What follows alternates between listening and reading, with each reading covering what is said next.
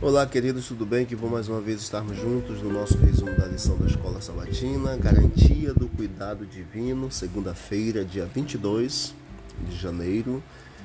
Leia Salmo 40, Salmo 50, verso 15, 55, 22 e o Salmo 121. E a pergunta é como Deus se envolve com a nossa vida. O Salmo 121, que destes é talvez o mais conhecido, nos diz exatamente da angústia e da pergunta de, do salmista.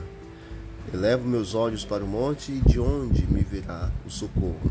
E aí nós temos a resposta toda no Salmo 20, 121 de quem é Deus realmente. Deus ele nos protege e nos guarda.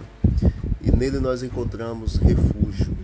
O Senhor ele se revela nas escrituras como Deus vivo que age em favor dos que estão o invocando.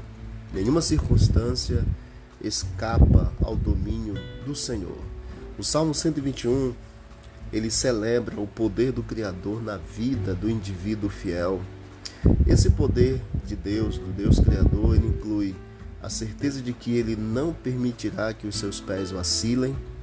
Nós temos exatamente a imagem do pé, muitas vezes descreve a jornada de vida de alguém o uso da palavra hebraica no Salmo 121 para vacilar descreve a segurança que Deus dá ao mundo e também a Sião.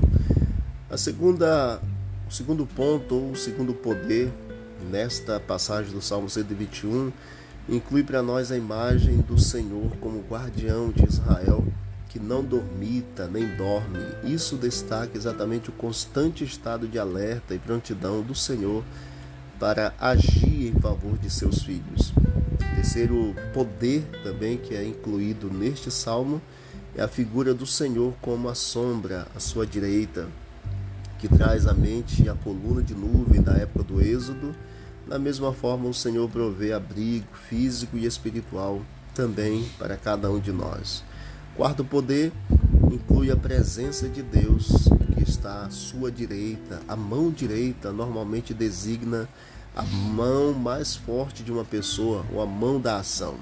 Aqui no Salmo 121, no Salmo 74 também transmite a proximidade de um favor de Deus para com cada um de nós.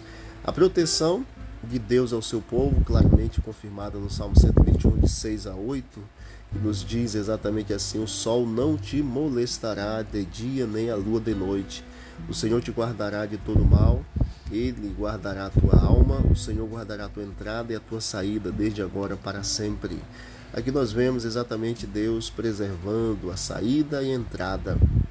E aí nós vemos o cuidado abrangente e cessante de Deus para com cada um de nós.